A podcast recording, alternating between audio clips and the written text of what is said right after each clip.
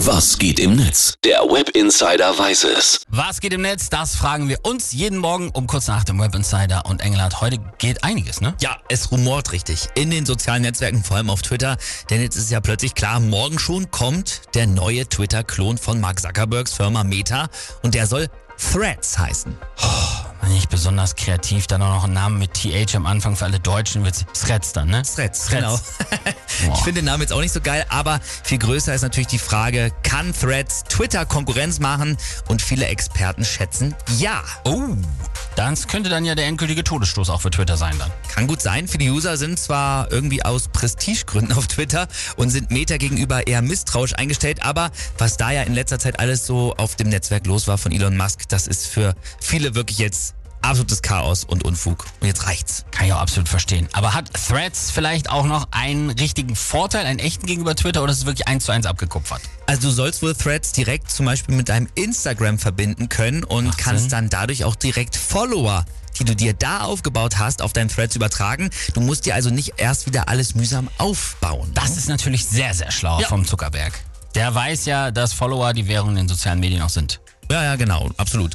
Und ähm, das hier ist übrigens die Stimmung dazu auf Twitter. Orgels Ruhle schreibt, ich rechne dem Ding im Moment, um im Moment wirklich die größten Chancen aus, Twitter einzusagen. Und das heißt nicht, dass ich Meta und Zuckerberg irgendwie mehr mag, aber der Rest kriegt's halt einfach nicht gebacken. Ja. Haben wir ja bei Mastodon gesehen. Und Don Dahlmann schreibt, für alle, die schon auf den Twitter-Konkurrenten äh, Threads sich mega freuen, das ist ein Privacy-Albtraum, denn Zuckerberg möchte wirklich alle Daten von den Usern sammeln, die er nur irgendwie kriegen kann.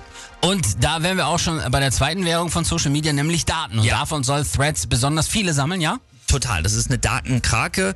Es geht wirklich bis dahin, dass sie sogar deine Gesundheitsdaten irgendwie sammeln und das ist ja wirklich bedenklich. Absolut. Herr Hirnhimmel heißt dieser User, er schreibt, dann kommt jetzt also der letzte Todesstoß für Twitter. Juhu ist ja erst die fünfte Plattform, die ich bespielen muss, auf der Suche nach der Social-Media-Seite, auf der ich mein Leben lang bleiben kann, ohne mich zu alt, zu jung oder einfach nur genervt zu fühlen. Ja. Und Peter Wittkamp schreibt noch, mein Plan auf Threads dann einfach nochmal meine komplette Twitter-Karriere spiegeln, dann habe ich schon für die nächsten 14 Jahre Content. Das ist doch mal keine schlechte Idee. Ja, aber bevor wir jetzt alle schon Pläne schmieden, wie und ob wir jetzt bei Threads nun Neuanfang starten oder nicht, gibt's noch einen sehr wichtigen Hinweis. Threads startet morgen erstmal nur in den USA und in Oh. Großbritannien.